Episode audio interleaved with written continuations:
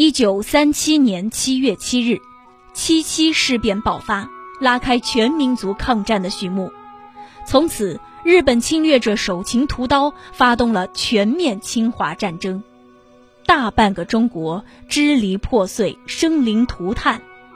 面对残暴的侵略者，英勇顽强的中国人民团结起来，愤然反抗，全民族抗战的序幕也就此拉开。二零二一年七月七日，为纪念全民族抗战爆发八十四周年，侵华日军南京大屠杀遇难同胞纪念馆举办“国殇难忘，警钟长鸣，撞响和平大钟”仪式。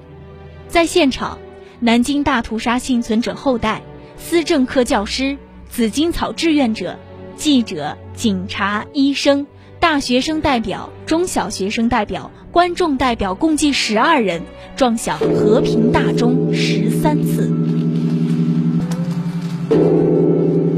和平钟声在公祭广场上久久回荡，